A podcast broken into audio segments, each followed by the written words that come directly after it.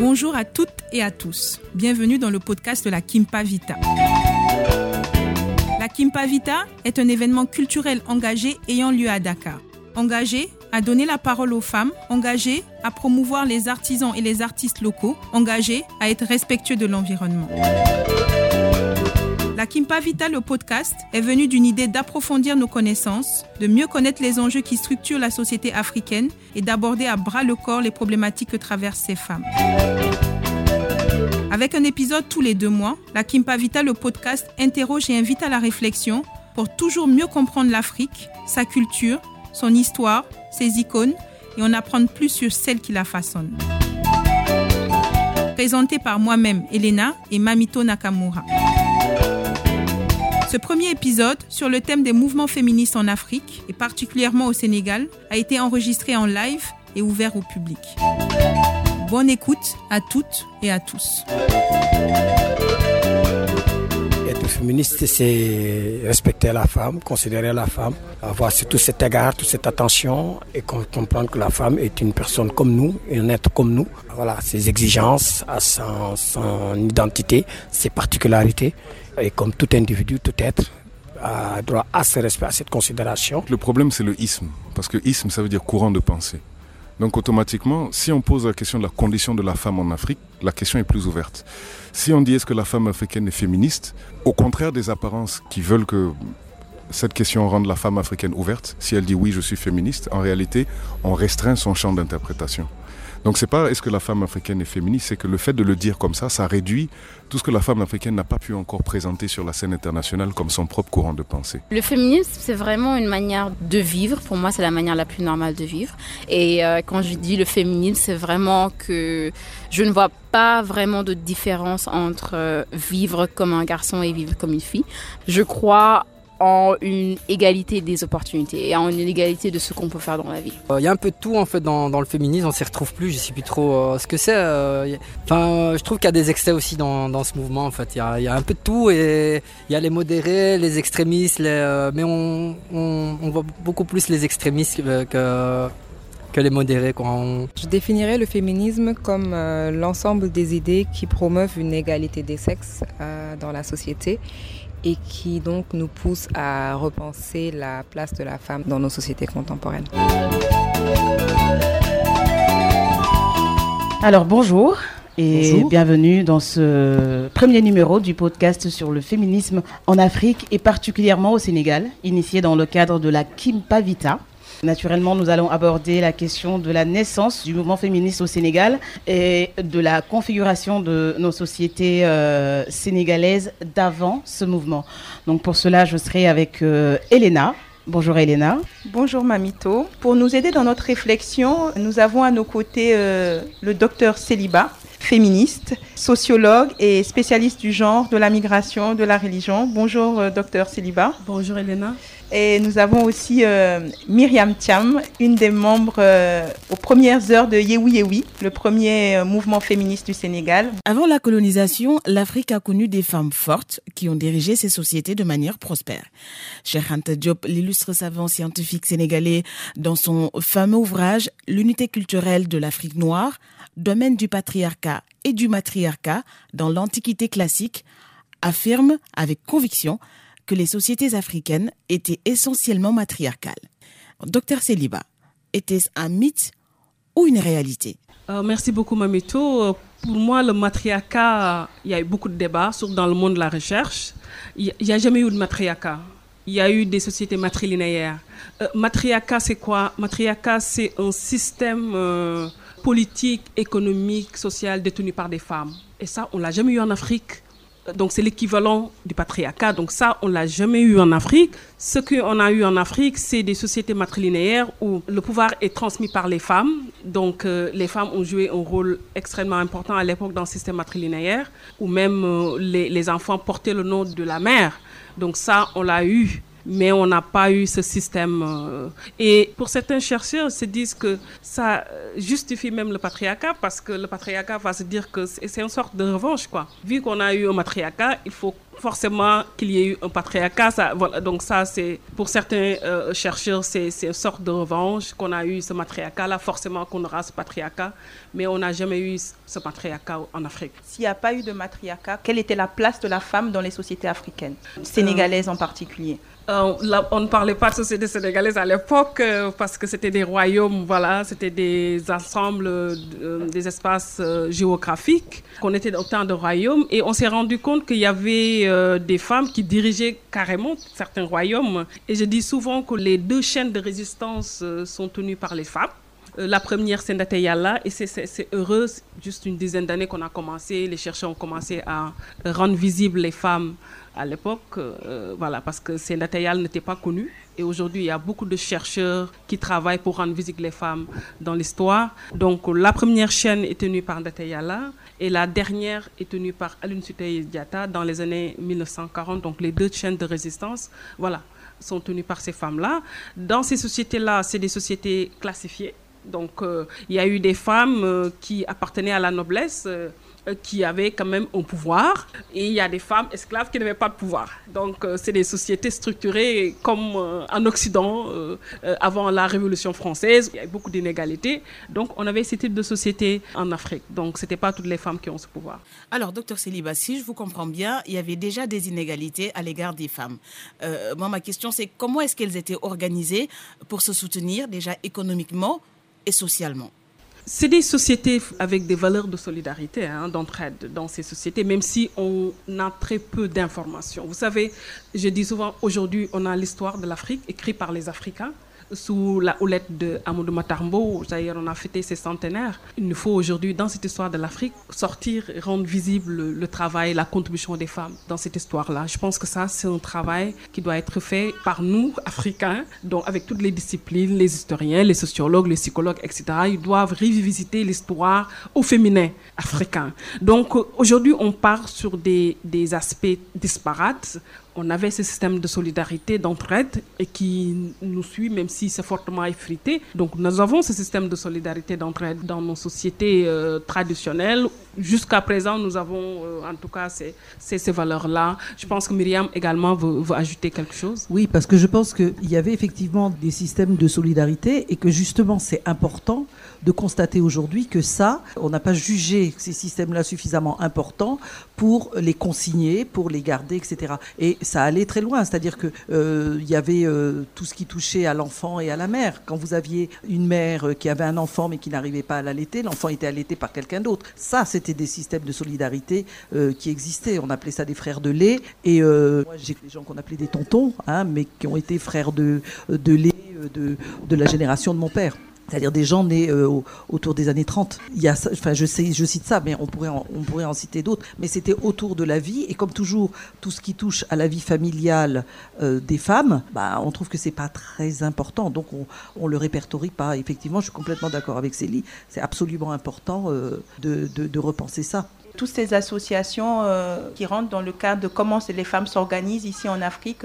Vous avez cité les, frères de lait, mais il y a aussi les tontines où elles se regroupent, elles mettent l'argent en commun et après elles, financent les projets des unes et des autres. Est-ce qu'il y a une différence? Est-ce que cette manière de s'aider les unes aux autres, est-ce qu'on peut appeler ça euh, un mouvement féministe? Euh, D'abord, les deux peuvent exister et coexister. Maintenant, je pense que dans les actions féminines, L'orientation, c'était davantage une aide, notamment des aides matérielles, hein, c'est-à-dire qu'on va aller euh, dans un endroit, on va voir que bon, on peut, aider les gens euh, par rapport à, je sais pas, les femmes qui pilaient le mil, on va leur amener des moulins euh, pour piler, etc., ou pour décortiquer. Donc il y avait ce genre d'aides-là qui sont importantes. Hein, on n'a jamais dénigré ce travail qui sont importantes. Mais si on veut changer la société, avoir une société plus juste, avoir une société qui corresponde à nos attentes de femmes à l'époque du XXe siècle et maintenant de femmes du XXIe siècle, c'est pas en amenant euh, des moulins à décortiquer que vous réglez le problème. Même si, encore une fois, c'est important et c'est bien que ça se fasse. Ça va être en allant au niveau des lois, en, regardant qu'est-ce qui se passe, comment les choses sont organisées de façon à ce que les femmes euh, puissent jouir pleinement de leurs droits. Quand Yaoui commence, je vous donne juste un, un exemple, on s'est battu notamment pour que euh, lors des congés de maternité, les femmes qui travaillaient aient un salaire plein. Parce que pendant le congé de maternité, on vous coupait une partie de votre salaire. Donc les luttes de Yaoui ça a été fait de toutes ces petites choses-là. Donc je pense que les deux, les deux doivent coexister. On doit travailler ensemble. C'est pas antinomique. On a essayé de nous opposer, mais je pense que c'est un faux débat. Je vous poser la question sur l'engagement en tant que féministe, parce que là, vous nous avez décortiqué un petit peu la différence entre une association féminine et une association féministe. Vous, vous vous décrivez comment en tant que féministe? C'est quoi être féministe? Ben, c'est d'abord lutter pour vos droits en tant que femme. C'est aussi euh, avoir conscience ben, de votre société, de comment ça se passe, de comment elle est régie, quels sont les acteurs, quelles sont les, les manœuvres, etc. Je vais peut-être démarrer par, en vous disant ça veut dire quoi, yeah ou oui? Oui, ça on allait euh, y venir parce Oui, mais comme vous l'avez déjà nommé, j'y viens. oui, c'est ça. Donc, par rapport à la, la création. C'est la première association féministe du Sénégal qui a été créée. Dites bien féministe, hein, on entend le te quand on vous parlez. féministe. Absolument. Et si vous voulez, littéralement, euh, c'est éveillé et yehui c'est détaché. Ça veut dire en fait prendre conscience et se libérer. Donc je vous donne le, truc littéral et, truc. Donc euh, c'est une organisation euh, à l'époque, et encore maintenant démocratique, je reviendrai dessus, et qui est capable de traduire par des actes notre refus, notre révolte, notre désir d'œuvrer à l'émergence d'hommes et de femmes nouveaux dans une société libre. C'est ça, Yehoui au départ. Donc après, on nous a dit qu'on était contre les hommes et tout. Non, on intègre tout le monde, mais on ne veut pas de la place euh, qu'on nous a signée euh, forcément. Pourquoi je disais aussi que c'était démocratique? Parce que c'était ouvert et c'est une association qui a tenu à l'époque à être apolitique, de façon à toucher le maximum de femmes et d'hommes, hein, parce qu'on avait des, des hommes euh, qui nous soutenaient. Et c'était très important, c'est-à-dire que c'était un microcosme où se retrouvaient des femmes de toutes les tendances et votre tendance politique n'était pas importante. Parce que on a constaté aussi à l'époque, et c'est encore valable aujourd'hui, que dans les partis politiques, très souvent, les femmes étaient plus des, faire-valoir, déjà des, personnes qui étaient chargées d'organiser les choses, que des personnes de pouvoir. Voilà. Hein, on part, euh, on est dans les années 84-85. Je vais rebondir, je vais revenir un peu en arrière. On sait que les mouvements féministes sont nés euh, au XVIIIe siècle en Europe. J'aimerais comprendre pourquoi c'est arrivé aussi tard en Afrique, particulièrement au Sénégal. Est-ce que vous avez été influencé par euh, l'Europe euh, en créant ce mouvement féministe? Euh, Peut-être juste rappeler, revenir un peu. on a eu en Europe un mouvement, un mouvement juste après les deux grandes guerres.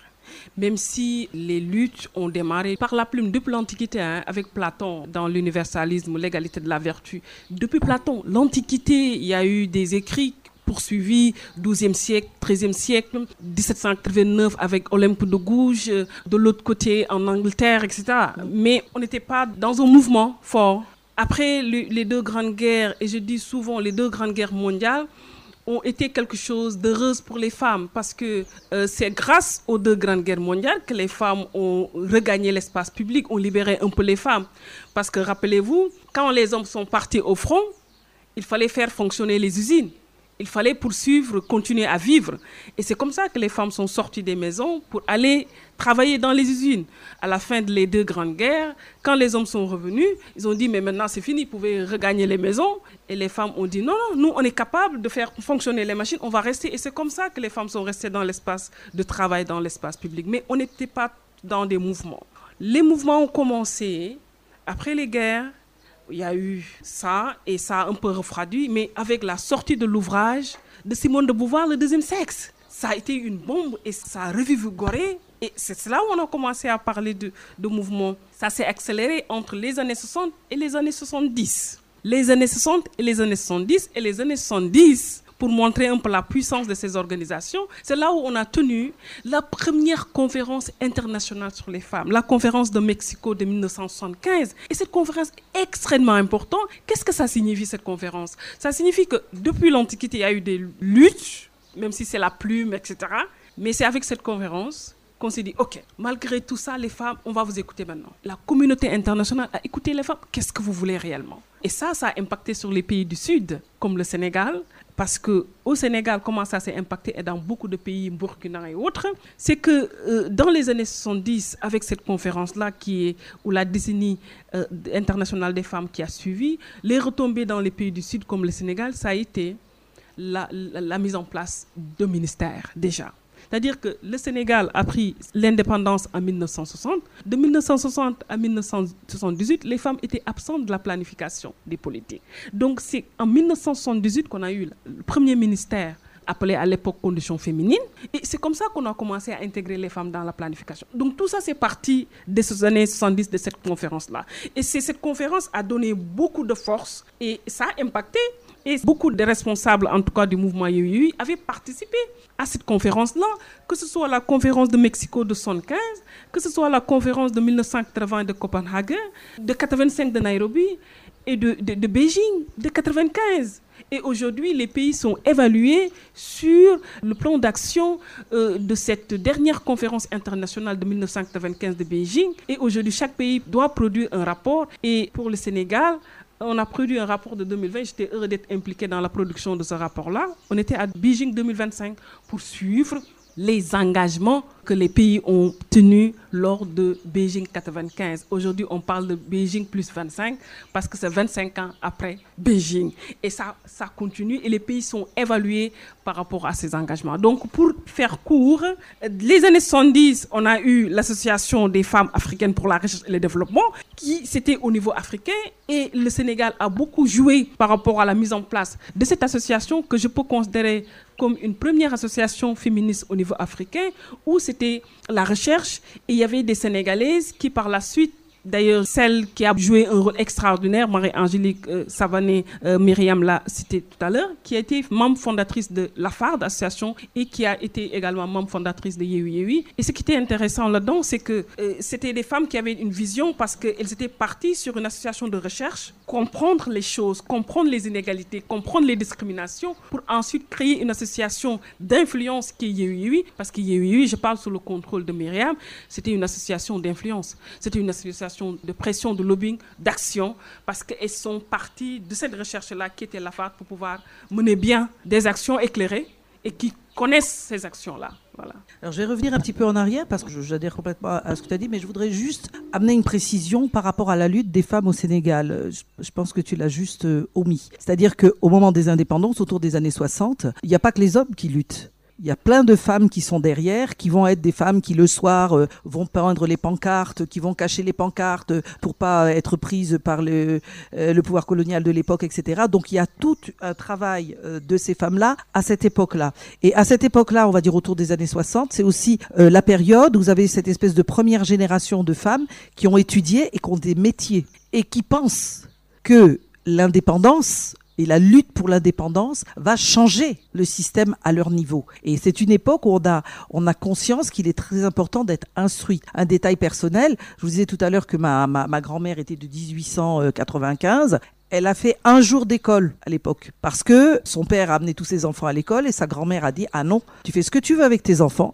mais ma petite fille il est hors de question qu'elle aille à cette école-là donc elle a été ressortie et toute sa vie elle a gardé cette tristesse en disant elle me disait à moi sa petite fille tu vois aujourd'hui je serai peut-être secrétaire ou sage-femme. Vraiment ma grand-mère m'a gâché la vie en partie mais elle ne savait pas. Donc on a, ces, femmes, je reviens des années 60, qui ont eu le privilège donc d'aller à l'école, parce que ce sont des femmes instruites, et euh, qui ont des revendications, mais qui sont essentiellement à l'époque des revendications d'une élite urbaine. D'accord? Elles se rendent compte que d'autres femmes sont aliénées et tout, et elles pensent vraiment que l'indépendance en octroyant de nouveaux avantages aux femmes, ça va faire quelque chose. Alors que non, en fait, ça a aggravé le hiatus qu'il y avait entre les paysannes, les ouvrières, etc., qui sont aussi la cible de Yehu Yehui. C'est-à-dire que nous, on a toujours considéré qu'il fallait prendre les femmes dans son ensemble. Maintenant, qu'il fallait euh, théoriser les choses, organiser les choses, faire comprendre comment elles étaient aliénées, parce que la dame qui est au fin fond euh, de sa campagne, enfin,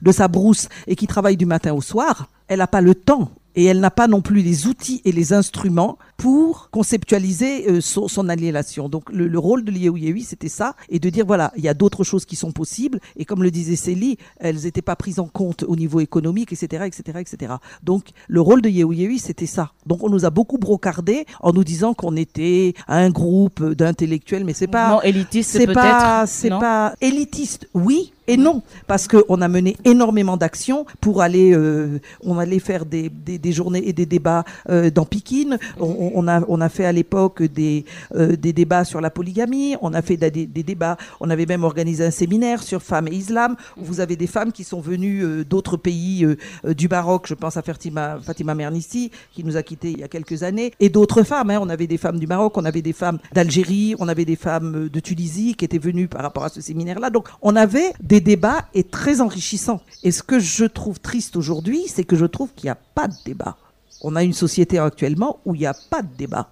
Il y avait une vie euh, dans les années 70-75 que vous n'imaginez même pas. Voilà. Yewi Yewi, la première association féministe du Sénégal. Qu'est-ce que vous revendiquez et quelle action vous meniez? Qu'est-ce qu'on revendiquait On revendiquait une place différente pour les femmes. On, re ben, une égalité une égalité, la reconnaissance euh, des femmes euh, qui ne devait pas être juste pour la satisfaction du patriarcat, qui avait son rôle à jouer, ses choses à faire, et qu'elle puisse et, d'aller avec une société plus juste et plus, plus épanouissante, et pour les hommes et pour les femmes. Et cela passait forcément par comprendre ce qui se passait l'écrire, hein, vous parliez tout à l'heure de, de, de, manque d'écrit, il y a plein d'écrits, l'écrire, dire euh, voilà comment le patriarcat agit, comment ça se passe, et faire des propositions. Et c'est en ce sens qu'on allait sur le terrain. Là, j'ai des listes. Hein. Voilà, Yendou débat sur le mariage et la polygamie, ciné débat sur les femmes et C'est quoi le Yendou pour euh, ceux qui savent pas c'est quoi un Yendou Yendou c'est passer une journée ensemble. Voilà. Alors Yendou par, par une journée euh, sur le code de la famille, une table ronde sur le, le thème la contraception libertelle les femmes? On avait vraiment conférence sur euh, femmes et santé mentale. Euh, on a fait des choses incroyables. Je veux dire, à la limite aujourd'hui, je me demande si on arriverait à organiser des journées comme ça, qui étaient publiées dans les journaux, etc., etc. Et, les, violences dont on parle aujourd'hui, euh, ça aussi, ça a, été, ça a été ce qui a révolté beaucoup de choses. Je me souviens d'une du, du, femme qui, pendant 25 ans, 25 ans, a été martyrisée par son mari, qui la mettait dans l'étable avec les moutons et compagnie, et elle avait tout le corps fait de cicatrices. 25 ans, sans que personne ne parle. Quand des petites filles qu'on donnait en mariage à 12-13 ans et qui en mouraient. Voyez Donc, il y a des choses similaires qui continuent moi j'ai envie de savoir, est-ce que vous pensez que, selon vous, en tout cas, l'évolution du mouvement, comparé à quand Yehui Yehui venait d'être mise en place, et, et, maintenant en 2021, on, on, parle souvent de valeurs, de traditions euh, de nos sociétés africaines, et il y a un mot qui dérange un peu l'opinion publique, c'est l'égalité homme-femme. Ça pose problème, je veux dire, ce mot, pour certains, hein, l'égalité. C'est pas possible du tout. Qu'est-ce que vais, vous dites de ça Je vais commencer euh, la question, mais avant, juste pour euh, compléter euh, Myriam, que ce mouvement qui a été créé en 1984, le mouvement Yewi Yewi. À l'époque, au-delà de ces différentes questions, la question même de l'égalité des salaires, la question même de la parité, elles ont posé sur ça. Et aujourd'hui, on a ces lois-là. Aujourd'hui, le Sénégal a une disposition depuis 2008 sur l'égalité des salaires. Mais c'était, elles ont déblayé le terrain. On a la loi sur la parité de 2010. On a plein de choses. Elles ont osé, euh, à l'époque, imaginer parler d'avortement parler de contrôle du corps des femmes dans les années 80. C'était assez courageux. Aujourd'hui, on est en 2021, on est dans les périodes des réseaux sociaux, mais à l'époque, il y avait une seule télé, une seule radio. Elle parlait de ça. Voilà, aujourd'hui, en tout cas, les gens sont toujours frileux en parlant d'avortement, etc., de contrôle du corps. La question de l'égalité. Parce que pour moi, le féminisme, c'est combattre contre cette culture dominante masculine qui est là. Il y a une forte dose d'humanisme dans le féminisme. Et c'est pourquoi euh, les féministes doivent davantage englober, avoir avec eux cette revendication. Tant qu'on a des sociétés inégalitaires, il nous faut des revendications féministes. Parce que le féminisme, c'est l'humanisme. L'égalité, ce n'est pas de dire que l'homme et la femme sont pareils. Je dis souvent que l'égalité, c'est quoi exactement? L'égalité, c'est l'égalité en droit, parce qu'on est tous des êtres humains en droit. Parce que vous savez, l'école, elle a parlé d'école, mais du temps de l'Afrique occidentale française, à l'époque coloniale, la première école qui a été créée, c'était pour les hommes, officialisée en 1817 à Saint-Louis. Et l'éducation des filles, même s'il y avait les sœurs, parce qu'elle a donné l'exemple de la mère, officiellement, l'éducation des filles est rentrée dans l'administration coloniale, à l'officialisé en 1938, 36, 38 on a officialisé, mais avant cette date-là, il y avait les religieuses qui.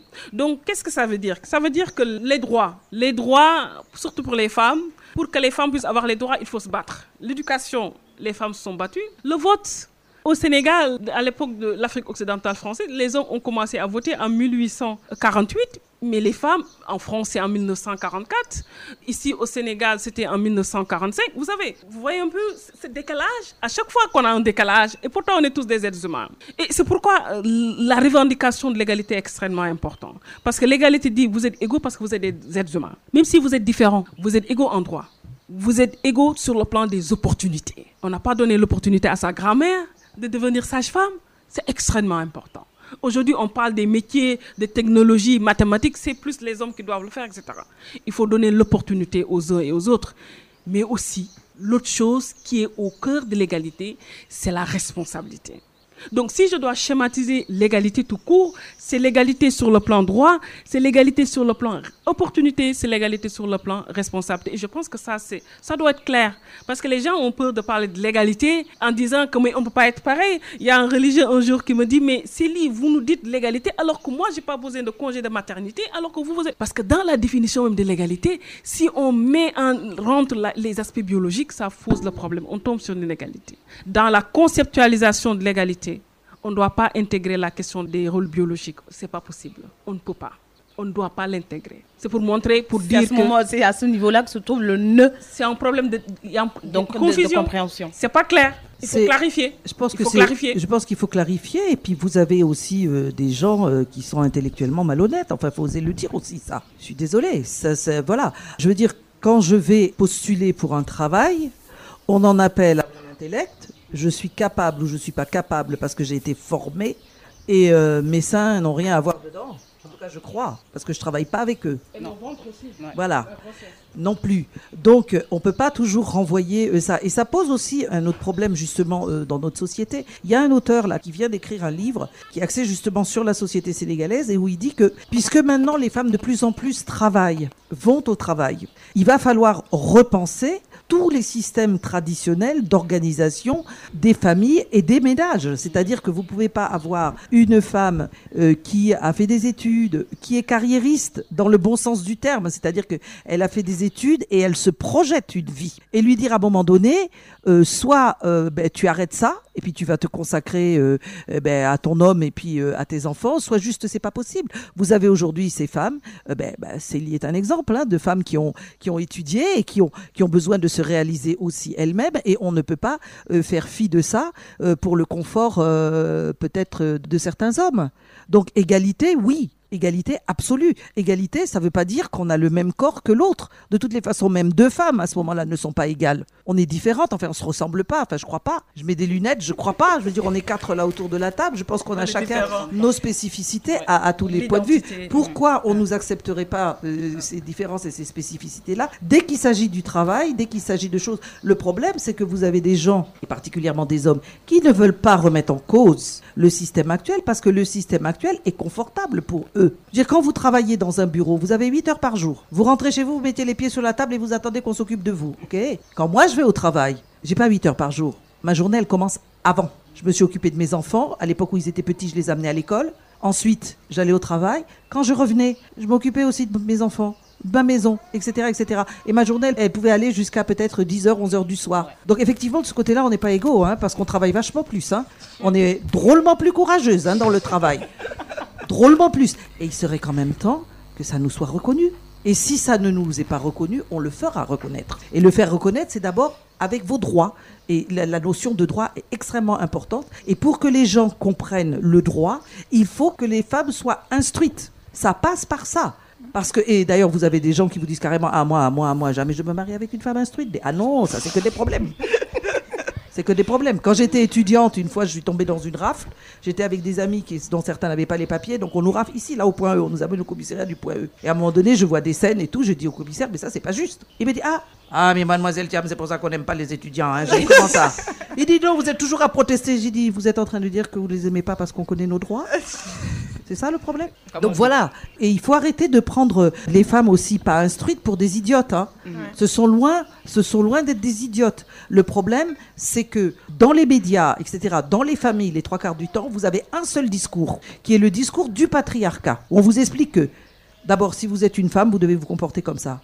Et puis, euh, l'arme secrète et que je trouve particulièrement pernicieuse, c'est de dire aux femmes, c'est parce que tu souffriras dans ton ménage, c'est parce que tu accepteras plein de choses que demain, tes enfants deviendront quelque chose. Vous vous, vous rendez compte du poids qu'on fait peser euh, sur ces femmes-là? Une vraie violence faite aux femmes. Ah mais ça n'arrête pas. la violence. Le Ça, c'est sacrifice Vraiment violence, Voilà. sacrifice. euh, Je suis tout à fait d'accord avec vous sur ce point. hein, Alors, on va continuer sur cette lancée et euh, j'aimerais vous, vous poser la question à savoir, c'est quoi la particularité d'être une féministe au Sénégal, d'être une féministe en Afrique, dans un contexte africain? En 84, moi, je trouvais que j'étais assez avant-gardiste. Et moi, ça ne m'a jamais dérangé. Parce que la particularité, c'est comme dit Célie, on se bat pour des droits, on se bat. On se bat pas contre des gens. Vous voyez, on a voulu à un moment donné nous opposer, ouais, elles sont contre les hommes et tout. Non. Ils font partie de mon humanité aussi, en tout cas certains, parce qu'il y en a d'autres, je préfère qu'ils soient loin de mon humanité, mais ils font partie de mon humanité aussi. Et ça, c'est le chapeau qu'on essaye de vous faire porter en vous disant, euh, Ah, elles sont contre les hommes. Non, comme disait la Guitry, on est contre tout contre. Donc c'est autre chose. Donc, mais ce que je veux dire, c'est que être féministe, c'est justement avoir conscience de l'environnement qui vous entoure, rêver aussi d'une société et se battre pour cette société-là, parce que vous la pensez plus juste. Vous pensez que une fois que ça sera en place, ça sera mieux pour tout le monde. C'est ça, être féministe. Et alors sans complexe. hein. Quelle est la difficulté d'être féministe ici, en Afrique, au Sénégal? féministe, c'est- Non. difficile de l'être partout. Après, euh, vous avez des pays où c'est plus structuré, où on n'osera pas peut-être directement euh, dire des choses. Mais enfin, si vous consultez les statistiques en Europe, vous verrez que bah, y a beaucoup de femmes à travail égal qui sont moins payées que les hommes, et ça continue, et ça continue. Donc il n'y a pas, il n'y a pas vraiment, je pense, de différence. Ici, il y a des combats qui sont autres. Par exemple, euh, essayer de faire comprendre aux femmes qu'un ma- ménage polygame, c'est pas forcément idéal pour elles. Euh, Essayer euh, de faire comprendre à certaines femmes que l'excision, c'est pas bon pour leurs filles. Oui, les, Euh, combats, les combats ne peuvent pas être les mêmes. Bah, Les dans ce combats, cas, voilà. c'est- c'est libre, j'ai Les envie de, contextes sont de citer un mot, c'est tropicalisation. Est-ce qu'on peut tropicaliser le combat? Parce que en fait, Oui, le problème, le problème en On fait, ah, on se confronte à un problème aujourd'hui. On nous dit, vous êtes des déracinés. Parce que vous êtes féministes, vous êtes des déracinés. Vous n'avez pas conscience que la place de la femme, c'est être à la maison. Euh, une femme, une bonne femme africaine, c'est savoir s'occuper de son mari, Être soumise être soumise. oui, mais, mais Et là, on l'entend ici, en Afrique, en nous accusant d'être des déracinés. Et c'est pour oui, donner la parole ils, à... ils sont dans le rôle de vous choquer, de Ça vous... s'appelle le patriarcat, Voilà, ça. c'est ça. On est à nouveau voilà, là-dedans. euh, les combats ne sont pas les mêmes, même si on partage quelque chose. On partage cet euh, idéal de mettre en place des sociétés justes, humanistes. Ça, on le partage. Maintenant, les moyens de combat, les terrains sont différents. Et je donne souvent l'exemple de la CDAO. La CDAO, c'est la Convention contre toute forme de discrimination. Et en le mettant en place, les Africaines se sont dit que nous, on ne s'identifie pas à 100% à cette convention. Et c'est pourquoi on a eu la charte africaine des droits de l'homme et des peuples relatifs aux droits des femmes, le de, protocole de Maputo. Parce qu'il y a des ces questions spécifiques, comme le veuvage, euh, l'exclusion, euh, euh, mariage précoce, etc., où il faudrait des dispositions spécifiques au continent africain. Donc, les combats vont être différents, même si on partage euh, certains outils, même si on partage l'idéal. Et je pense que ces personnes, qu'ils soient hommes ou femmes, hein, ce ne sont pas seulement des hommes qui vont fustiger, qu'ils soient hommes ou femmes, parce qu'on est dans un système, c'est vous décourager rapidement, parce que on ne peut pas en 2021 dire, parce que d'habitude, quand je suis avec des hommes, ils disent que non, les femmes doivent être à telle place, à telle place, et je dis, mais donc vous voulez que votre fille euh, soit dans... Non, non, non, pas ma fille. Voyez, moi, j'attaque, je, je leur je leur renvoie à leur fille. Vous investissez sur votre fille, etc., etc. Et automatiquement, ça change. Donc, cette conception qu'on a de limiter, etc., et de dire que c'est des trucs euh, conservateurs, nous, à l'époque, en Afrique, on a été très. La question de l'environnement, écologie, on l'avait avec la charte de Kurukanfuda en- dans les années 13e siècle. L'implication des jeunes et des femmes dans les espaces, les prises de décision, on l'avait 13e, 12e. C'était réglé, c'était inscrit dans une charte. Donc la question même de la démocratie, même si on ne l'a pas théorisée, mais on l'avait impliqué tout le monde. Dans les prises de décision, etc. Donc je pense qu'à chaque fois, il faut rappeler, même si ce n'est pas bien documenté, ce que vivaient nos sociétés traditionnelles, qu'est-ce qu'on avait, etc. Je pense que, en fait, c'est un faux débat. Quand on m'accuse d'être une déracinée, mais c'est parce que c'est parce que vous savez pas vous. Tant je suis burkinabé et je suis très fière d'être burkinabé. Mais parce que vous savez pas répondre aux gens. Quelque part, vous avez intériorisé que l'autre était autorisé à vous dire ça moi, je, je, permets à personne de me dire ça. Et s'il me le dit, je vais lui citer deux, trois choses de ma société, de comment ça fonctionne, dont je sais pertinemment qu'aujourd'hui, il l'ignore. Le grand problème, encore une fois, c'est la connaissance, savoir. Et Céline l'a rappelé, il y a des choses qui existaient avant. Aujourd'hui, où est-ce que vous allez, à qui vous avez demandé ça et que les gens le sachent? La plupart des gens ne le savent pas. Donc, moi, je trouve qu'aujourd'hui, euh, il y a des choses sur lesquelles on ne travaille pas assez. Et si quand quelqu'un vous dit vous êtes, euh, oui, des femmes assimilées à autre chose, ça vous touche, c'est que peut-être quelque part, vous n'avez pas fini votre travail de féminisme et simplement euh, de burkinabé ou de sénégalaise. Moi, je ne permets à personne de mettre en doute ma sénégalité. Ils sont qui pour mettre en doute ma sénégalité Ça m'arrive tout le temps. On m'arrête, vos papiers, je donne mes papiers. Ah, tiens, vous êtes sénégalaise, vous? J'ai dit oui. Et vous? Ah, mais moi aussi, hein J'ai dit ah bon? Sur la base de quoi Ah non, moi je suis un vrai Diola. Et je le regarde, en plus il était venu comme ça.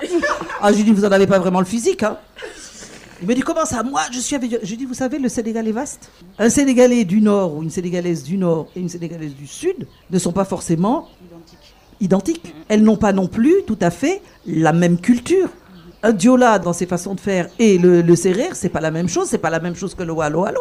Et vous allez m'expliquer pourquoi. Parce que voilà, je suis claire, parce que j'ai décidé de couper mes cheveux comme ça. Et alors Et ça aussi, c'est un combat, c'est-à-dire arrêter d'avoir des préjugés. Parce que ça, ça s'appelle des préjugés. On vous connaît pas. Vous présentez vos papiers, on dit ah, ah vous êtes sénégalaise vous. Oui. Et certainement plus que lui quelque part. Et je lui dis vous connaissez mal votre pays. Je lui dis il faut demander à vous faire muter là, dans les différents coins. Vous voyez? Donc c'est ça. C'est ça. Et si vous voulez euh, tout, tout, ce truc du patriarcat, il y a plein de choses comme ça, que ce soit au niveau physique, soi-disant nous serions même moins fortes. C'est vrai qu'on est moins fortes pour soulever peut-être des charges lourdes, mais pour prendre des charges moins lourdes et les, et les porter plus longtemps, on est meilleur qu'eux. Hein. on va leur donner comme nos grands-mères 6 kg 2000 à, à piler tous les matins et on va voir s'ils arrivent. Ah, ça. Je crois pas. Alors, est-ce que, Myriam, si vous devez faire un état des lieux du combat actuellement au XXIe siècle, on est au mois d'octobre, qu'est-ce que vous nous dites? Comment se porte le féminisme au Sénégal? Alors, ça n'engage que moi, mais vous les jeunes là, je vous trouve trop frileuse. Vous voulez une chose et son contraire. Ça n'est pas possible. Il faut faire des choix. Si vous voulez être considérés comme des égales, il faut que vous posiez les actes qui vont dans ce sens-là. Et rien ne vous sera donné. Voilà, et c'est dans ce sens qu'un combat féministe c'est important parce qu'on sait que rien ne sera donné. Donc il ne s'agit pas euh, euh, de partir bille en tête en disant on est contre. On n'est pas contre. Encore une fois, les hommes, je le répète, on est contre un système qui s'organise d'une certaine façon et qui veut me définir moi en tant que femme. Mais c'est pas l'autre qui va me définir. Une fois quelqu'un me dit euh, oui mais une vraie femme, j'ai dit ah bon une vraie femme, vous allez définir ma féminité vous? J'ai dit vous faites comment? J'ai dit parce que moi, votre masculinité, je ne vais pas la définir. Je peux dire ce que j'aime ou ce que j'aime pas. Je suis un homme, ça j'ai le droit. Mais j'ai dit, vous allez me définir moi en tant que femme? J'ai dit, je me définis toute seule. Et je sais qui je suis, je sais ce que je veux et je sais où je veux. Qu'aujourd'hui, les jeunes, encore une fois, vous avez trop d'atermoiements. Vous n'osez pas parce que vous avez l'impression que, et on vous dit que les positions que vous prenez sont contre vos sociétés. Mais c'est pas contre vos sociétés. Une société, ça évolue. Je ne vis pas aujourd'hui comme vivait ma grand-mère qui pilait effectivement 6 kilos de mille tous les matins pour faire le couscous, le mil, la bouillie, etc. Et franchement, je ne suis pas nostalgique de ça. Je vous le dis. Donc, il faut aussi, vous, que vous osiez dire, mais moi, le Burkina dont je rêve, le Sénégal dont je rêve, c'est ça. Puis enfin, au Burkina, vous avez eu Sankara quand même. Oh, les filles, là, du Burkina. Non, attendez, la patrie ou la mort, d'ailleurs, il y a son procès qui s'ouvre. Et vraiment, nous, on tient à lui rendre hommage parce que c'était un grand monsieur et il a fait énormément pour les droits des femmes euh, euh, dans son pays. Voyez-vous? Donc, mais vous pensez que vous allez rester assise? Et puis qu'un jour, on va vous apporter un joli plat avec des petits bonbons à sucer et puis on dit voilà, c'est bon. Voilà, maintenant vous avez le droit à l'éducation, maintenant vous avez voilà le droit dit ceci, cela. Vous pensez que ça va venir comme ça? Nous, les, époques dont parlait Célie, on parle de 84. La loi contre les violences faites aux femmes au Sénégal, sauf si je me trompe, est de 2000. Donc de 84 à 2000, vous croyez que certaines personnes sont restées les bras croisés? Mais il a fallu qu'on se batte pour ça. Vous, vous pensez qu'une fois que vous avez dit ah ben non mais ah ben non mais moi je veux pas ça, ça suffit. Ah mais non les filles, va falloir, va falloir aller bosser, hein. va falloir aller vous battre, va falloir ce que vous voulez. Et c'est ce qui est compliqué, parce qu'il faut déjà que vous vous libériez de certaines choses, que vous compreniez vous-même ce qui se passe à un moment donné à l'intérieur de vos propres familles. Et c'est pas facile de remettre en cause ce dans quoi on a été élevé. Il faut arriver à prendre de la hauteur et rien n'est fait pour que vous la preniez. On veut bien que vous alliez à l'école, on veut bien que vous participiez aux charges du ménage, mais pardon, que vous continuiez à vous comporter comme vos grands-mères. Moi, je suis pas ma grand-mère que j'adorais, avec plein de qualités, mais il y a des choses, non. Docteur Rien. Qu'est-ce que vous pensez du féminisme actuellement? Actuel, je vais y revenir euh, pour comparer un peu. On a trois types de féminisme au Sénégal, mais juste pour ajouter que rien n'est acquis. Hein. Les droits qu'on a, parce qu'on a un cadre juridique très fourni. La question de l'égalité homme-femme est au cœur de notre constitution, mais rien n'est acquis. Demain, on peut tout faire. Vous avez un peu les critiques qu'on a sur la loi sur la parité? Ça veut dire que si on ne fait rien, si on ne s'engage pas, si on reste attaché, limité dans nos actions, dans nos positions, on risque de perdre la première génération de féministes on, fait. Parce qu'on a trois types de féministes. On a féministes de Yewi qui est le premier mouvement et le seul, parce que même si on travaille pour avoir un mouvement, c'est le seul qui s'est défini ce n'est ni l'association des jeunes sénégalaises, ni le réseau Sigel.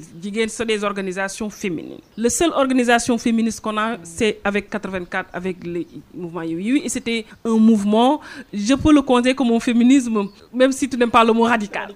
C'est-à-dire que c'est. Oui, oui, je sais. C'est un féminisme. Euh, où on n'acceptait pas. Parce qu'aujourd'hui, le, type de féministes que nous avons, quand j'analyse un peu les féministes des filles que c'est des féministes, c'est des filles qui acceptent la polygamie. Et, à l'époque, c'était pas possible, et même tu l'as euh, dit dans les discussions, qui n'acceptent pas le voile. Aujourd'hui, on a des filles féministes qui se voilaient même si toi tu n'as rien à contre avec le voile, mais il y a des membres fondatrices qui sont contre le voile. Donc on a différentes questions aujourd'hui où la jeune génération se dit féministe, mais euh, la revendication de l'homosexualité. Aujourd'hui, je vois un type de féminisme assez inclusif. Et quand nous organisons des événements et on les invite, et c'est intéressant d'inviter une féministe voilée, une féministe qui accepte la polygamie, une féministe qui revendique l'homosexualité, une féministe féministe. Donc c'est pourquoi je le qualifie d'un type de féminisme inclusif où entre cette génération actuelle et euh, la première génération, on a les middle, les middle où quand même on n'avait pas senti leurs revendications. Donc le féminisme qu'on a aujourd'hui, c'est un féminisme plus inclusif que le féminisme de première génération. Je peux revenir sur ce que tu dis parce que moi j'ai des fois parfois l'impression quand je discute avec de jeunes femmes que le, beau féminisme, quelque part, est, galvaudé, un peu comme le 8 mars. Le 8 mars, maintenant, c'est la grande messe. Alors, dans les bureaux, on offre des fleurs aux femmes, on. Euh, pourquoi pas? Pourquoi pas? Mais à l'origine, le 8 mars, c'est quand même une journée pour les droits de la femme. Donc, moi, je veux bien qu'on m'offre des fleurs, mais dis-moi quels sont les droits que tu accoles à la fleur? Sinon, j'en veux pas. Les droits qui vont avec. Oui. Donc, j'ai l'impression qu'aujourd'hui, ce mot-là, qui faisait peur en 84, j'ai l'impression qu'il y a des personnes qui l'utilisent comme une coquetterie, comme une barrette qu'on se mettrait dans les cheveux, tu vois, ou euh, nos grands-mères qui mettaient euh, des bijoux dans les cheveux là. Voilà, ça, ça fait bien. Non, ça fait pas bien. Je veux dire, euh, quand on dit qu'on est féministe, ça suppose avoir fait certaines recherches, ça suppose avoir lu des choses et savoir qu'est-ce que veut dire le féminisme? Et maintenant, à partir de ça, tu construis ce que tu veux. Mais oui, il y a des choses qui sont antinomiques. Je ne peux pas dire que je suis pour la libération des femmes, que je suis pour les femmes et en même temps euh, venir me poser moi en deuxième ou en troisième épouse. Parce que quand je fais ça, je fais souffrir une femme.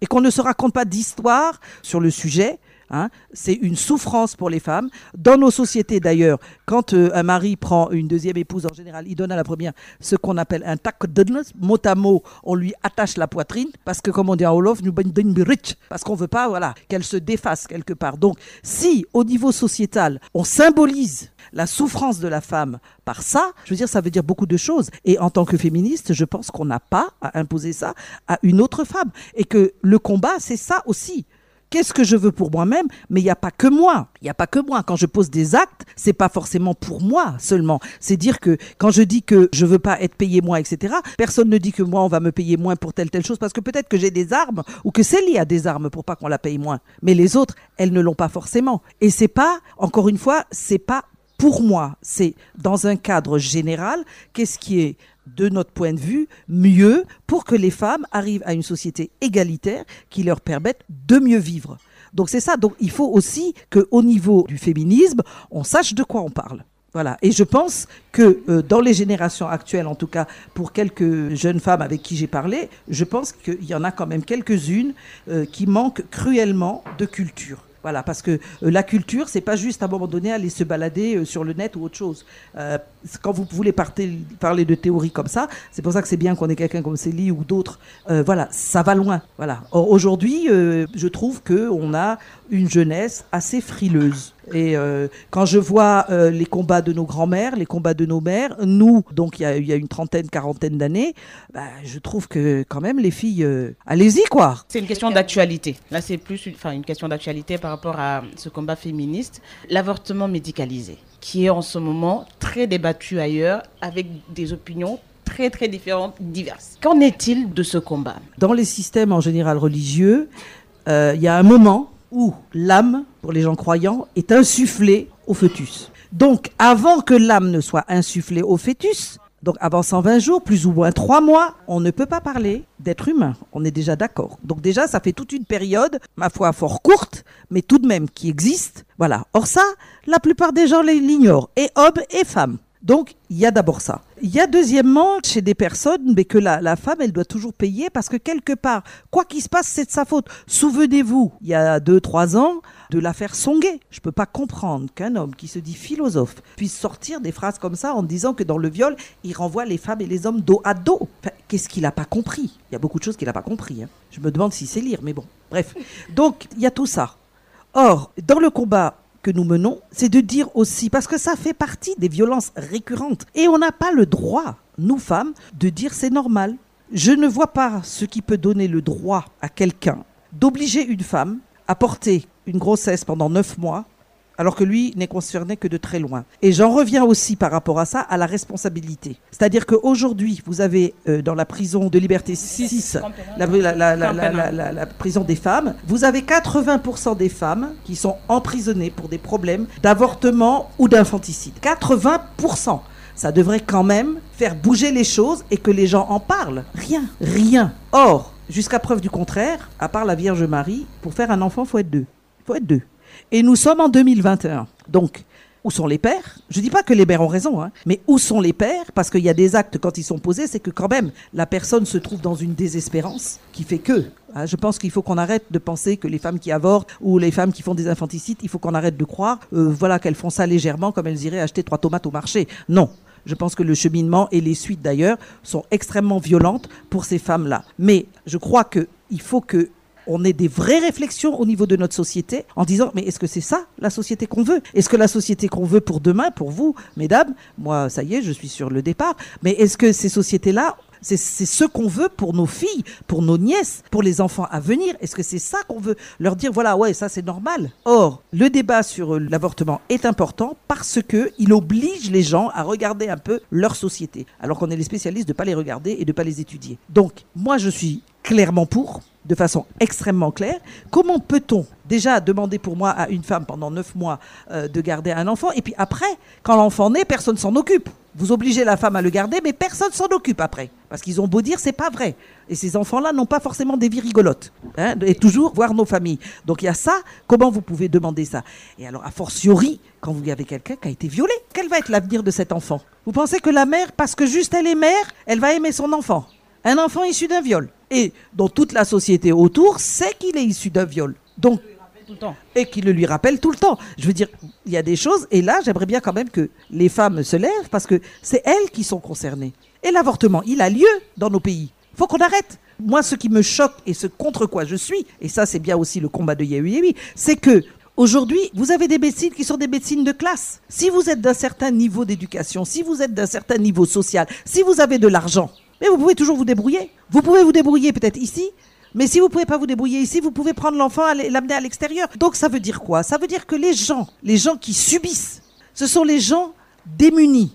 Et je trouve ça profondément injuste. Et je ne suis pas pour une société injuste. Je suis pour une société égalitaire. Et on n'a pas le droit de vouloir disposer du corps des femmes. Je suis désolée. Et c'est juste pour... Parce qu'elle a tout dit, hein Chapeau. Euh, quand vous regardez nos lois, même si le protocole de Maputo, le Sénégal a ratifié Là-bas, on a l'avortement médicalisé. C'est en cas de problème de, santé de la mère, en cas de viol, d'inceste, etc.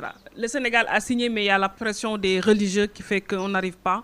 Je pense qu'on n'a pas assez posé le débat de manière sereine et de manière euh, objective. Quand vous prenez actuellement nos lois, on dit que la fille ne doit pas avorter. Mais le refus de paternité, c'est-à-dire que toi, si tu ne reconnais pas cet enfant-là, c'est comme tu veux. Ça ne, ça ne se passe absolument rien. Il y a ce refus de paternité. On dit à la fille, mais toi, tu ne dois pas avorter. Et aujourd'hui, tu as un enfant qui n'a pas de père, mais regarde le, les problèmes, regarde la souffrance, regarde cette pression, cette violence que l'enfant et la mère subissent. Et ça, c'est en l'encontre même de la charte africaine des droits de l'enfant c'est en l'encontre. Donc finalement, il y a des contradictions à l'intérieur. Il y a une charge mentale terrible pour le fils. C'est parce que tout simplement, on ne travaille pas, on n'a pas de projet de société. Je pense qu'elle a dit. Oui, oui, c'est ça. On n'a pas de projet de société. On ne s'interroge pas sur quel type de, de, Sénégalais on veut demain. Mmh. Et, voilà. de Sénégalaises. Et de Sénégalaises, sorry. Et de Sénégalaises qu'on veut demain. Et mettre les moyens qu'il faut. On est plus aujourd'hui sur les infrastructures, je le dis souvent. Et moins sur des personnes qu'on veut demain. Et là, euh, par rapport toujours à ce problème-là, on est quand même, en, encore une fois, en 2021. Euh, les tests ADN, ça existe. Les tests ADN existent, je suis désolée. Donc il faut qu'on arrête. Moi, je suis pour des parents qui sont responsables hommes et femmes. À partir du moment où vous amenez un enfant sur Terre, vous en êtes responsable. Et je ne veux pas savoir les conditions ou pas les conditions, les deux adultes qui se fâchent, c'est pas mon problème. L'enfant, il a le droit, il doit avoir le droit d'être éduqué du mieux qu'on peut, quelles que soient les conditions de sa naissance. Donc, en ce qui me concerne, moi je serai pour une loi qui responsabilise et les pères et les mères. Et au besoin, via des tests ADN. Parce qu'aujourd'hui, vous êtes avec quelqu'un ici, il dit que c'est pas lui, c'est fini, hein, ça s'arrête là. Il n'y a que dans les cas de viol où on peut demander un test ADN. On est en 2021 et c'est pour ça que les filles, je vous redis, vous en avez des combats à mener, hein. vous en avez. Mais il va falloir, euh, falloir y aller, quoi. Il va falloir bouger, quoi. Oui. Pas être juste joli, quoi. C'est très bien, mais c'est pas suffisant. En parlant de société euh, qui ne bouge pas assez, qui ne fait pas assez, tout simplement, à quoi s'est confronté euh, Yewi Oh là là on, a, on, a, on, a eu tout, on a été conspué, on a été menacé, enfin tout, tout, toutes les injures possibles et imaginables, on les a eues. Voilà, et puis bon, qu'on était, euh, trois, euh, qu'on était trois Pékins, là, euh, qui, voilà, voulaient intellectualiser les choses, mais que la femme de base, c'est-à-dire la femme de base, c'était la vraie, quoi. Nous, on était des fausses, quelque part. Mais ça nous a pas. C'est les mêmes attaques. mais ça, ça, ça, ça, encore, hein. ça variera pas. Tant que vous n'aurez pas lutté pour obtenir les mêmes droits, ça variera pas. C'est le discours éculé du patriarcat. Ça fait des siècles qu'il dit ça. Et c'est pour lui vecteur d'un vrai confort. Donc, on a un peu brossé ce qui se passe actuellement, c'est une sorte d'introduction. On reviendra avec d'autres épisodes pour être plus spécifique avec euh, les lois, avec la religion. Vous avez un dernier mot à nous dire, quelque chose, un message? Vous, les jeunes, vous avez à vous créer votre place, à vous dire, moi c'est ça. Dans ma vie, ben, je veux être avec des gens qui fonctionnent comme ça. Pour moi, un homme digne de ce nom, il fonctionne comme ça ou comme ça. Il s'occupe de ses enfants, il s'occupe de sa femme, etc., etc. Mais c'est à vous de définir ces règles-là et pas de rester euh, sur des règles qui étaient peut-être valables à l'époque où vous vous donner en mariage sans vous demander votre avis. Depuis tout à l'heure, on parle des, femmes beaucoup, mais vous avez des hommes féministes, vous avez des hommes, moi je vois des hommes aujourd'hui qui, qui sont des trentenaires et tout, qui n'adhèrent pas du tout au système patriarcal, qui sont en train euh, de, fonctionner complètement différemment euh, dans leur couple, leurs épouses, avec leurs enfants, etc. Malheureusement, euh, les gens ne vont pas vers eux, les gens ne les interrogent pas suffisamment, les gens ne les font peut-être pas suffisamment parler, parce que ces hommes-là au Sénégal, ils existent. À l'époque de Yehu on a toujours eu des hommes qui étaient avec nous, et pas des moindres. Joachim a toujours été avec nous dès le départ. Il était là, suffisamment courageux. Il fallait du courage en 84 pour dire oui, euh, moi je suis d'accord avec ma femme et ma machin. Il fallait beaucoup de courage. Et ils l'ont eu. Donc à ces messieurs-là et à ces dames-là, chapeau bas. Euh, compléter. Aujourd'hui, le, gentleman qu'on doit avoir, c'est ce gentleman. On doit redéfinir les critères d'un gentleman. Un gentleman, c'est pas seulement les muscles qui font aller à la violence, mais doit être quelqu'un qui, comme tu l'as dit, qui est beaucoup plus euh, humaniste qui s'implique, euh, qui est contre les violences, etc., etc. Et oui. Et ça tombe bien, nous avons invité un homme féministe, Jerry, qui va nous partager son expérience. bonjour à, bonjour à toutes et à tous du coup. J'ai pris la conversation en cours et j'ai appris beaucoup de choses. Je me suis beaucoup documenté ce matin aussi. Donc du coup, merci déjà pour toutes les réponses que vous avez pu apporter. Et je pense que Madame Cham a dit quelque chose de très important. La jeune génération, parce que je m'identifie à elle, on est... En fait, je pense que le féminisme, c'est un effet de mode pour certains. Parce qu'on prend pas le temps de se documenter, on prend pas le temps de savoir ce que c'est et tout. Et donc du coup, Elena me demandait de revenir moi j'ai eu la chance, et pour moi c'est une très grande chance d'avoir grandi dans une famille où il n'y avait pas cette différence entre les filles restent à la cuisine. Je cuisinais certains jours de la semaine. Quand les garçons font le ménage aujourd'hui, c'est que les filles font la vaisselle ou vice-versa. On était vraiment impliqués dans tout. Et c'est quelque chose qui m'a été très utile lorsque j'ai été appelé à vivre loin de mes parents parce que justement ça faisait que je mangeais bien, je faisais de bonnes recettes et, et je ne me nourrissais pas qu'à coup de, de, de pâtes bolognaises et tout. Et en 2014, parce que oui, moi, mon féminisme, il a commencé en 2014. En 2014, j'ai participé à une émission qui s'appelle Voix des jeunes, qui est organisée par une structure qui s'appelle Social Change Factory. Et en fait, ce qu'on devait faire, c'est qu'on devait débattre sur des questions de société. Et à un moment donné de la compétition, on a dû traiter les questions de genre. Et donc, on a rencontré des gens de ONU Femmes qui nous ont présenté les rapports de la situation des femmes dans le monde. Et franchement, je me disais non, c'est pas possible, c'est pas le monde dans lequel je vis. Parce que c'est la première fois que j'ai su qu'une femme sur trois vivait une violence sexuelle dans sa vie, c'est la première fois que j'ai su qu'il y avait des inégalités salariales et tout ça. Et je me disais il fallait que je comprenne. Parce que je me suis dit OK, c'est pas possible qu'il y ait tout ça que je n'en ai jamais entendu parler jusqu'à mes 17 18 ans. Et en même temps, pourquoi est-ce qu'il y a ça? Donc du coup, j'ai commencé à plus lire, à lire des rapports, c'était pas les choses les plus fun à faire mais j'avais besoin de comprendre. Donc du coup, j'ai commencé à lire des rapports, à, à m'intéresser à, à, des conférences qui parlaient de ça. Et je pense que de fil en aiguille, ça faisait que je me retrouvais de plus en plus dans des contextes justement où on devait parler de ces questions de droits des femmes. Et Comment tu vis ton féminisme? il est, il est dur par moments. et ça m'a pris du temps, je vais dire, pour l'assumer. Parce qu'au début, j'étais beaucoup... Vous savez, ce, ce terme-là, quand on disait oui, mais on n'a pas besoin de mettre un nom, de mettre une étiquette. Mais si, en fait, on a besoin de mettre une étiquette. Parce que le fait de dire qu'on n'a pas besoin de mettre une étiquette, c'est comme si on avait honte de ce qu'on était.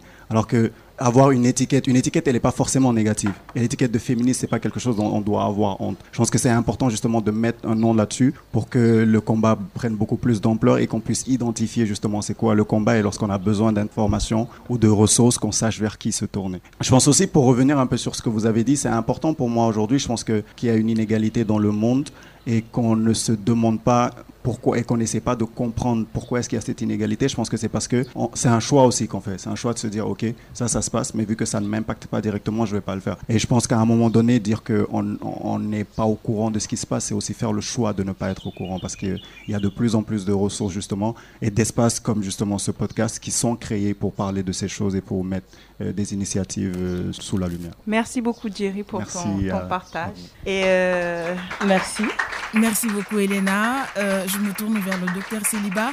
Alors, docteur, votre dernier mot. Juste ajouter qu'il y a un autre mouvement euh, féminisme islamique qui est né dans les années 90 et qui a été porté par les féministes iraniennes. Euh, donc, on a ce mouvement-là qui prend beaucoup de place. Euh, et, et, et, moi, je travaille là-dessus parce qu'on a un pas un mouvement, mais on a des féministes islamiques au Sénégal, des femmes qui ne le savent pas, mais qui ont ce discours complètement en train de déconstruire le discours classique. Parce que la plupart du temps, c'est ils utilisent la religion, que ce soit musulman ou oui, pour et ça, contrecarrer un petit peu le combat féministe. Donc, qu'en est-il vraiment de féminisme et religion? Je ne parle pas forcément de l'islam. Hein. Juste, Il faut juste rappeler quand même un petit peu, que, et c'est important, qu'on est dans un pays laïque et qu'au Sénégal, il n'y a pas que des musulmans. Il y a des femmes sénégalaises qui sont en train de relire le Coran, de le réinterpréter d'un point de vue féminin, c'est ça? Euh, Oui, oui, parce que je travaille sur la prédication des femmes, la prédication féminine musulmane. Parce que oui, on est un pays laïque, mais vous savez, les lois sur la violence, que ce soit l'excision en 99, euh, la planification familiale, la parité, mais oui, on est un pays laïque, mais avant de faire voter ces lois-là, il nous faut un argumentaire religieux, que ce soit du côté chrétien, que ce soit du côté musulman, pour légitimer les lois. À chaque épisode, nous vous proposerons deux idées d'ouvrages pour compléter et enrichir notre culture féministe. Suleiman Gay de la librairie Plume du Monde qui va nous conseiller deux livres.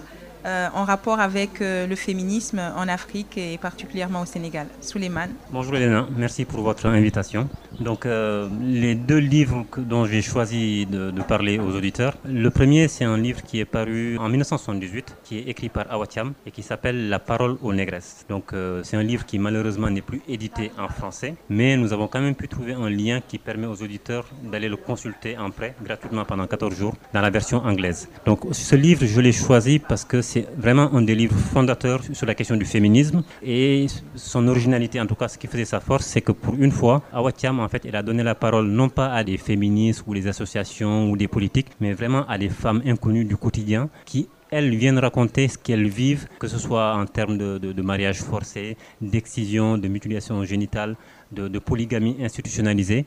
Et Awatiam, elle fait tout un travail sociologique où elle va donner la parole à ces femmes-là. Elle organise aussi des groupes de discussion, de débat où il y a autant des femmes et des hommes, par le biais de la littérature, de poser ces questions. Donc c'est vraiment un texte fondateur qui me semble important de lire. Euh, donc ça, c'était le premier livre. Le deuxième livre, c'est un livre qui est un peu plus récent parce que je pars du principe aussi que pour euh, faire progresser la question du, féministe, féminisme, il faut aussi faire un, un énorme travail auprès des hommes. Et le 15 octobre, on célébrait l'assassinat de, Thomas Sankara en 1987 et je trouve que c'est quelqu'un qui a été assez avant-gardiste sur ces questions-là, qui était très courageux. Parce qu'aujourd'hui, quand on veut défendre des idées féministes en tant qu'homme dans nos sociétés, il faut beaucoup de courage. Parce qu'il y a un statut qui est attendu de nous. Et le deuxième livre, c'est en fait l'édition de son discours qu'il a fait le 8 mars 1987 le livre est intitulé L'émancipation des femmes et la lutte de libération de l'Afrique. Donc c'est hyper intéressant. C'est quelqu'un qui était en avance de, de, 50 ans sur ses contemporains, où il dit en gros, euh, aujourd'hui, c'est même pas la question qu'on soit pour le féminisme ou pas, c'est que si on veut que nos sociétés avancent, on ne peut pas écarter la moitié de la population qui la compose. Et il faut que nous, hommes, on accepte de se remettre en cause qu'on accepte de remettre en cause tous les avantages qui sont liés au système patriarcal et qu'on donne aux femmes la place qu'elles méritent dans nos sociétés. Donc voilà, c'est ces deux livres-là que je conseille aux auditeurs. La parole aux négresses de Awacham et L'émancipation des femmes et la lutte de libération d'Afrique, extrait d'un discours de Thomas Sankara. Merci à vous. Merci beaucoup Souleymane.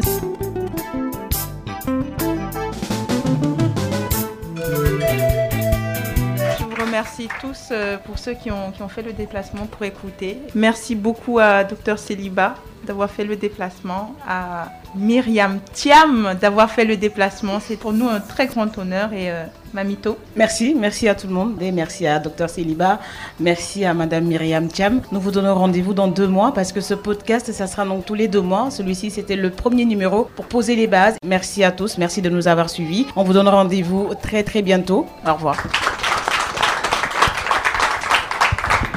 Thank you.